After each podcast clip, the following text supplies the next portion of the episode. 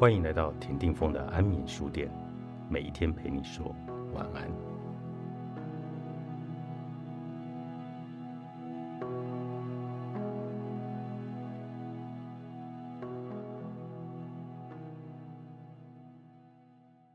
朋友在脸书上 po 文，请教脸书大神，有谁最近两年去过日月潭？跪求假日六千元以下的房间。安静恬适，适合全家出游。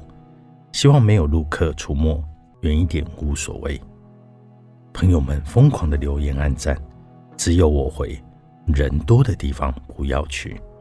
是的，就是这一句话，不仅是我的人生观，更是我的决策模式。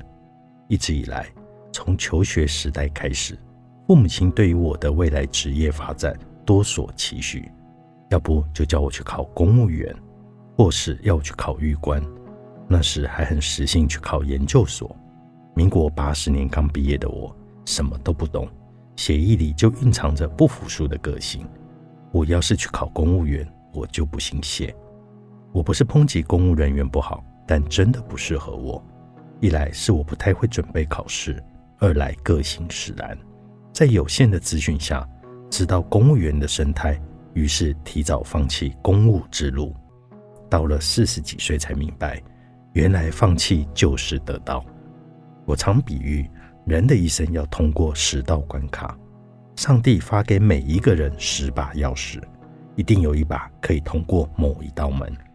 笨蛋是拿出每一把来测试，不对以后又放回口袋重新测试。聪明的人则是站在每一道门前，拿出其中一把，不对就丢掉。运气最差也会在第十把测试成功，运气好一点的则会在前期通过关卡。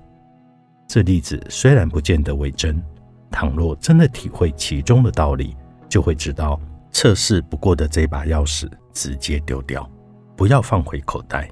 放弃就是得到，要知道自己哪里不行，就是距离知道自己哪天有天赋更往前迈进一步。这道理应该不难懂，但人总是舍不得放弃任何的东西，因为这样很可惜，很浪费。其实得到的越多，越难发现自己的天赋，越难找到自己擅长之处。得是能力，舍是智慧，这更是不变的道理。但很多人做不到，所以痛苦的人就特别的多。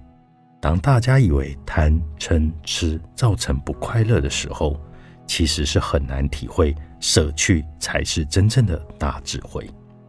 如同我在得到新义房屋与安杰伦科技的最高荣誉和各大奖项以后，我选择离开原来的公司；亦或我在讲师这个事业攀上高峰之后，选择毅然决然地离开原岗位，去开启自己不可能的未知世界。我很清楚自己的个性是：留恋路上美丽花朵，攀登不了最高山峰。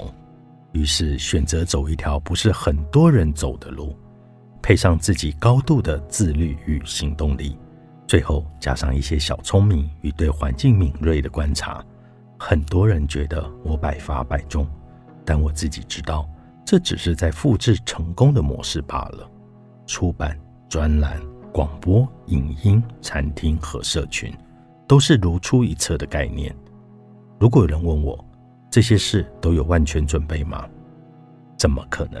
都是瞎子摸象，摸石子过河，一步一步向前走罢了。但有一件事我可以非常的确定，那就是没什么把握才有惊喜，成功才有快感。人多的地方不要去，人少的地方你敢去吗？人生的冒险随处都是，就像船舶不会以停在港口为目的，航向未知大海的船，船长与水手都是需要勇气与一颗冒险泛滥的决心。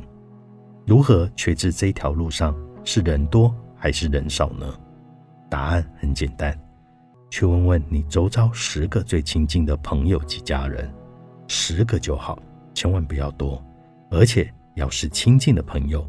他们才会说真话哦。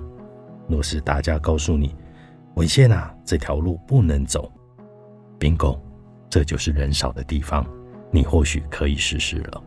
当然，这不包含作奸犯科、为非作歹的事，还有也不涉及宗教、政治、两性议题。这是我多年的观察，很准的。人少的地方，你敢去吗？记得多问自己一句话：你具备至少四十 percent 该领域或该行业的专业吗？